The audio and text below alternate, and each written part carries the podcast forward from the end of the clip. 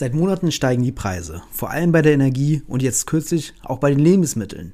Die Ampel hat deswegen mehrere Entlastungspakete auf den Weg gebracht.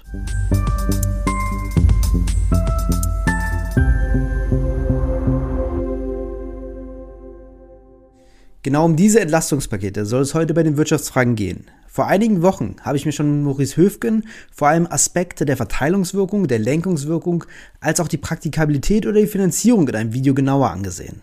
Mein Name ist Lukas Scholle und wie diese ganzen einzelnen Maßnahmen der Entlastungspakete ineinander wirken, wo die einzelnen Vor- und Nachteile sind, welche Gruppen davon wirklich profitieren und wo man nachlegen muss, das sehen wir uns heute genauer an. Eine Familie, zwei Erwerbstätige, zwei Kinder mit einem Jahreseinkommen von etwa 37.000 Euro, das ist also jetzt kein hohes Einkommen, wenn zwei arbeiten, wird zu 90 Prozent von den, Energiepre äh, von den erhöhten Energiepreisen entlastet dieselbe Familie mit dem doppelten Einkommen dann immerhin noch zu 77 Prozent.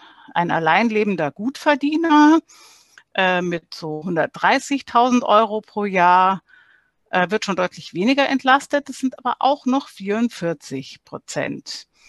Das war Katja Rietzler. Sie ist promovierte Volkswirtin und Referatsleiterin des Bereichs Steuern und Finanzpolitik beim Institut für Makroökonomie und Konjunkturforschung. Dort hat sie vor kurzem mit Silke Tauber und Sebastian Dolin die Entlastungswirkungen der einzelnen Entlastungspakete analysiert, weshalb sie heute der optimale Gast für diese Folge ist. Bevor wir uns die Entlastungswirkungen auf die einzelnen Personengruppen etwas genauer ansehen, sollten wir nochmal über die Maßnahmen sprechen. Denn sie sind dafür verantwortlich, dass einzelne Gruppen stärker entlastet und andere Gruppen weniger stark entlastet werden. Weil es so viele Maßnahmen sind, hier ein kleiner Schnelldurchlauf mit den einzelnen Maßnahmen, was sie bedeuten, wie viel sie ungefähr kosten und eine kleine Bewertung von mir. Die erste Maßnahme des ersten Entlastungspakets ist die Abschaffung der EG-Umlage bzw. die Umfinanzierung. Hier übernimmt der Bund den Anteil der EEG-Umlage am Strompreis. Das kostet 6,6 Milliarden Euro und ist ziemlich gut, da es Bevölkerung und Unternehmen entlastet. Allerdings war sie schon vorher geplant. Die zweite Maßnahme ist die Erhöhung des Arbeitnehmerpauschbetrags. Er wird von 1000 auf 1200 Euro erhöht und kostet ungefähr 1,1 Milliarden Euro. Diese Maßnahme ist relativ schlecht, da Spitzeneinkommen stärker entlastet werden als der Rest der Bevölkerung, da die Spitzeneinkommen einen höheren Grenzsteuersatz haben im Vergleich zur restlichen Bevölkerung. Daneben wird der steuerliche Grundfreibetrag erhöht von 9.984 Euro auf 10.347 Euro. Das kostet ungefähr 3 Milliarden Euro und ist sehr gut, da es keine Rechtsverschiebung der Tarife gibt, sondern nur die Anhebung des unteren Sockels. Außerdem wird die Pendlerpauschale von 35 auf 38 Cent pro Kilometer erhöht. Sie wird ebenfalls von der Steuer abgesetzt und kostet ungefähr 0,3 Milliarden Euro. Sie ist ziemlich schlecht, da sie genau wie der Arbeitnehmerpauschbetrag vor allem Spitzeneinkommen entlastet. Daneben gibt es einen Corona-Zuschuss von 100 Euro für Menschen in Grundsicherung. Er kostet 400 Millionen Euro und ist in der Tendenz gut, aber die Höhe ist nicht ausreichend. Auch gibt es einen Kindersofortzuschlag bei Armutsbetroffenheit. Er kostet dieses Jahr 200 Millionen Euro und ist ebenfalls gut, aber in der Höhe nicht ausreichend. Daneben gibt es den Mindestlohn, der erhöht wird. Er kostet gar nichts, da es keine fiskalische Maßnahme ist und ist ebenfalls gut und die Höhe wieder nicht ausreichend. Kommen wir wieder zu ein paar steuerpolitischen Maßnahmen. Hier gibt es die steuerliche Corona-Hilfe. Da fallen einige Maßnahmen runter, wie zum Beispiel die Verlustverrechnung, die ausgeweitet werden soll, oder die Abschreibungsregeln, die verbessert werden sollen. Das Ganze kostet 2,6 Milliarden Euro und ist gemischt zu betrachten. Die Verlustverrechnung ist ein Geschenk für Großunternehmen, die Abschreibungsregeln hingegen sind eher positiv. Außerdem werden die Sonderregelungen für das Kurzarbeitergeld verlängert, was bedeutet, dass die Bezugsdauer zum Beispiel von 24 auf 28 Monate erhöht wird. Das Ganze kostet 0,5 Milliarden Euro und ist einfach gut. Zum Schluss des ersten Entlastungspakets gibt es auch noch einen Heizkostenzuschuss, der 135 Euro beträgt, plus 40 Euro, wenn eine zweite Person im Haushalt wohnt und dann 35 Euro für jede weitere Person. Kostet 0,1 Milliarden Euro und ist gut, aber auch in der Höhe nicht ausreichend. Das war das erste Entlastungspaket der Bundesregierung. Gleich kommen wir noch zu dem zweiten Entlastungspaket, das etwas kürzer ist, aber im Umfang gar nicht kleiner. Wir sehen schon, dass beim ersten Entlastungspaket das Volumen des Pakets vor allem auf der Abschaffung der EEG-Umlage und der Erhöhung des Grundfreibetrags lastet. Die erste Maßnahme des zweiten Entlastungspakets ist die Energiepreispauschale. Das sind 300 Euro, die vom Arbeitgeber an den Arbeitnehmer ausgezahlt werden, im Nachhinein aber versteuert werden müssen. Das funktioniert so, dass der Arbeitgeber die 300 Euro ausgibt, die er vorher von dem Arbeitnehmer einbehalten hat, um diese an der Steuer abzuführen. Die Maßnahme kostet 9 Milliarden Euro, im Vergleich also zur EEG-Umlage schon einiges mehr. Die Maßnahme ist sehr gut, da sie ein perfektes Instrument ist, in der Höhe aber nicht ausreichend.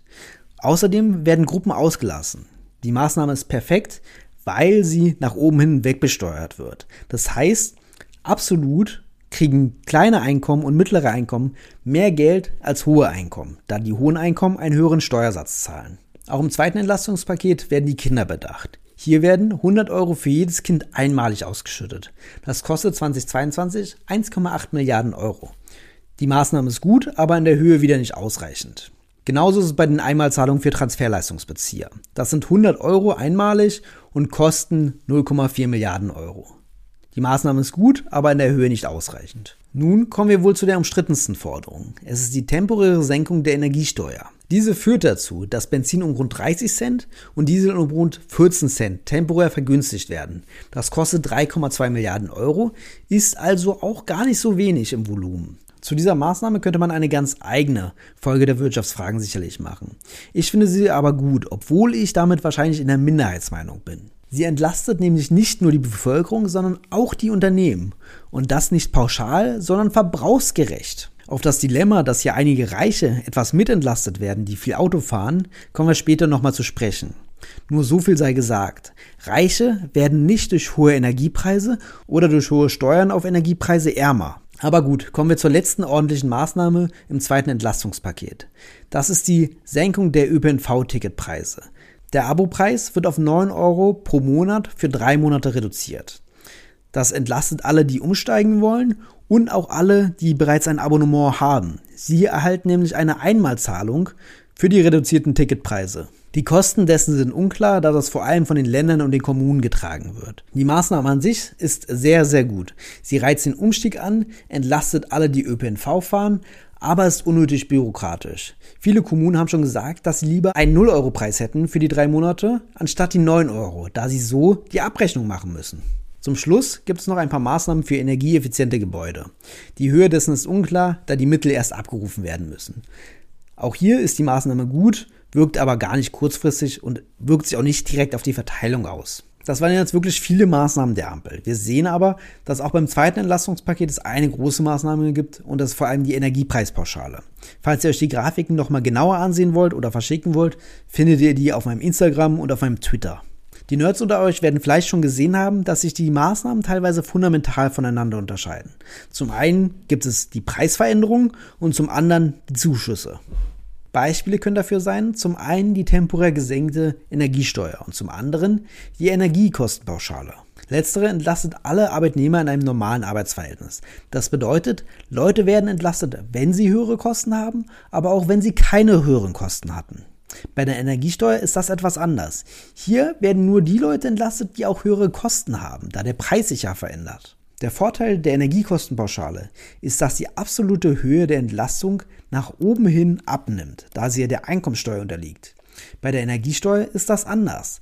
Die absolute Höhe der Entlastung nimmt hier bei steigendem Einkommen zu, da die Autofahrten länger werden. Letztere klingt vielleicht erstmal schlecht, allerdings entlastet sie verbrauchsgerecht und ist somit sehr zielgenau. Nur die Leute, die höhere Kosten haben, werden entlastet.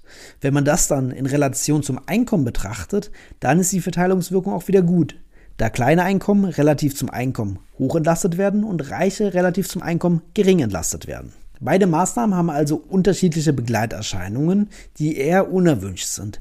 Das könnte man ändern, indem man größere Rahmenbedingungen verändert, die aber die Ampel nicht angegangen ist. Das liegt vielleicht auch daran, dass man an so viel Stellschrauben drehen muss, um die einzelnen Personengruppen adäquat zu entlasten, die ja unterschiedlich von den einzelnen Preisen betroffen sind, muss man halt an viele Maßnahmen heran. Daher ist eine isolierte Betrachtung von den einzelnen Maßnahmen nur gut, wenn man sie gegeneinander diskutiert. Wenn wir uns aber jetzt die gesamtheitliche Entlastungswirkung ansehen, dann sieht es etwas anders aus. Da muss man wirklich die einzelnen Maßnahmen zusammendenken und sich dann die verteilungspolitischen Ergebnisse auf die jeweilige Personengruppe ansehen.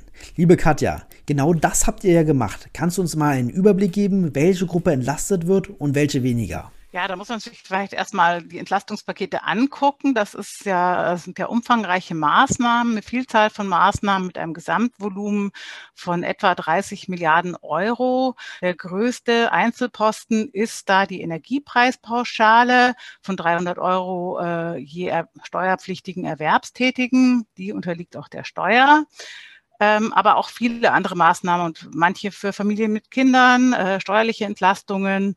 Und wie die konkrete Entlastung für einen Haushalt aussieht, hängt dann eben von Merkmalen des Haushalts ab. Also zum einen, wie viele Erwerbstätige hat der Haushalt, wie viele Kinder hat der Haushalt, wie hoch ist das Einkommen und natürlich auch äh, auf der Ausgabenseite vom Konsumprofil. Hat äh, der Haushalt ein Auto und wie ist der Stromverbrauch? Und was wir sagen können, ist, dass natürlich äh, die Entlastung für Erwerbstätige und für Haushalte mit zwei Erwerbstätigen besonders hoch ist und für Familien mit Kindern. Und das wegen der Steuerpflichtigkeit dieser Energiepreispauschale, insbesondere im unteren Einkommensbereich. Also ich kann Ihnen mal ein Beispiel nennen. Eine Familie, zwei Erwerbstätige, zwei Kinder mit einem Jahreseinkommen von etwa 37 1000 Euro, das ist also jetzt kein hohes Einkommen, wenn zwei arbeiten, wird zu 90 Prozent von den, Energie, äh, von den erhöhten Energiepreisen entlastet. Dieselbe Familie mit dem doppelten Einkommen dann immerhin noch zu 77 Prozent. Ein alleinlebender Gutverdiener äh, mit so 130.000 Euro pro Jahr äh, wird schon deutlich weniger entlastet. Das sind aber auch noch 44 Prozent. Ja, das sind vielleicht mal so ein paar äh, herausragende Beispiele. Vielleicht ist auch noch interessant, ähm, wenn man mal vergleicht ähm, Autonutzung und ÖPNV-Nutzung. Also wenn man sich den Doppelverdiener Durchschnittshaushalt mit einem Einkommen von 80.000 äh, Euro brutto pro Jahr betrachtet, da ist jetzt so für sich genommen erstmal die Entlastung immerhin noch 78 Prozent würde dieser Haushalt drei Monate lang, also in den drei Monaten, in denen der ÖPNV jetzt verbilligt wird und auch die äh, Energiesteuer äh, gesenkt wird, das Auto äh, zur Hälfte weniger nutzen, dann könnte diese Entlastung auf bis zu 94 Prozent ansteigen. Also ähm, das Verkehrsmittel spielt auch eine Rolle. Wir sehen also, dass einzelne Gruppen stärker entlastet werden als andere, aber alle bleiben zumindest auf einem Teil der Kosten sitzen. Bei welchen Gruppen müsste man aus eurer Sicht nochmal nachlegen? Auf jeden Fall ist es wichtig, äh, bei den Haushalten nochmal nachzulegen, weil, äh, wie man sieht, ist äh, natürlich ähm, die Gruppe, die am stärksten entlastet wird, das sind die Erwerbstätigen, weil die zum einen diese Energiepreispauschale bekommen, die ja nur Erwerbstätige erhalten und zum anderen halt auch Steuern zahlen und von den steuerlichen Entlastungen profitieren. Ähm, und von, von diesen äh, Entlastungen auf der Einnahmenseite oder Arbeitnehmerpauschbetrag ist auch nochmal sowas für Erwerbstätige. Ähm, das sind äh, hohe Entlastungen auf der Einnahmenseite und von denen profitieren äh, Rentner überhaupt nicht und vor allem solche, die deren Rente so ein bisschen oberhalb von so Bedürftigkeitsgrenzen liegt, weil die dann eben von den Einmalzahlungen und vom Heizkostenzuschuss nicht mehr profitieren. Ähm, gleichzeitig aber auch sehr stark von Energiepreisen belastet sind. Also äh, bei dieser Rentnergruppe müsste man auf jeden Fall nochmal nachlegen aus unserer Sicht. Das finde ich wirklich bemerkenswert, dass bei so vielen Stellschrauben Armutsrentner fast komplett durchfallen. Du hast aber schon die einzelnen Maßnahmen angesprochen. Welche sind aus deiner Sicht positiv und welche sind negativ? Ja, also da fange ich vielleicht mal bei dem Positiven an. Ähm, das sind ähm, pauschale Zahlungen pro Kopf. Darunter fällt jetzt zum einen die Energiepreispauschale und auch der Familienzuschuss für äh, mit 100 Euro pro Kind. Ähm, wir haben ja auch schon 2019, als wir eine Studie für BMU gemacht haben, auch ähm, ähm, empfohlen, eben eine Klimaprämie pro Kopf auszuzahlen, weil eben solche Pro-Kopf-Zahlungen äh, extrem progressiv wirken, dadurch, dass sie eben relativ zum Einkommen am unteren Ende ähm, sehr stark ins Gewicht fallen und am oberen Ende so gut wie gar nicht mehr. Also ähm, 300 Euro ist halt für einen Niedrigverdiener viel Geld und für einen Millionär nicht. Ähm, das ist für sich genommen schon sehr gut und ähm, die Energiepreispauschale ist da eigentlich sogar noch ein bisschen besser, weil dadurch, dass sie der Steuer unterliegt, wird sie ja nach oben sogar absolut abgeschmolzen. Ähm, das wirkt sehr stark progressiv. auch der Familienzuschuss wirkt progressiv, weil der auf den Kinderfreibetrag angerechnet wird und damit auch nur für niedrige und mittlere Einkommen eine Rolle spielt und für Großverdiener nicht mehr. Die Steuerentlastungen wirken dem so ein bisschen entgegen, weil ähm, da ist es zumindest absolut betrachtet äh, so, dass die äh, Steuerentlastungen mit dem Einkommen steigen. Ähm, so, das äh, schwächt diese stark progressive Wirkung dieser äh, Pauschalzahlungen etwas ab. Äh, vor allem bei Alleinstehenden, da äh, hat man dann eigentlich so das Ergebnis, dass die Entlastungshöhe zumindest mal absolut so relativ konstant ist über die Einkommensgruppen. Bei den Familien ist es dann äh, weiterhin so, dass die ähm, mit dem Einkommen auch absolut zurückgehen. Also das bleibt sehr progressiv, aber eben weniger progressiv als die Pauschalzahlungen für sich allein genommen. Ähm, was man, was eher problematisch ist, ist diese Energiesteuersenkung, also diese Spritpreissenkung, äh, für ein paar Monate, weil äh, zum einen profitieren da natürlich auch Menschen am oberen Ende der Einkommensverteilung, die dicke SUVs fahren. Und zum anderen ist es natürlich auch äh, klimapolitisch kontraproduktiv. Man setzt ja eigentlich keinen Anreiz zum äh, Spritsparen, sondern man äh, subventioniert fossile Energieträger. Das ist nicht unproblematisch und ähm, ja, ist jetzt aus meiner Sicht nicht die optimale Lösung.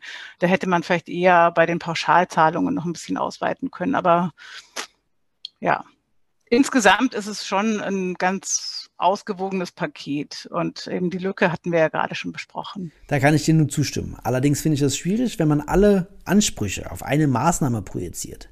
Denn es gibt ja ein Dilemma zwischen Verteilungsgerechtigkeit und Verbrauchsgerechtigkeit. Wie siehst du das? Ähm, also ich bleib mal wieder bei, meinem, bei meiner Lieblingsmaßnahme äh, pro pauschale Pro-Kopf-Zahlung.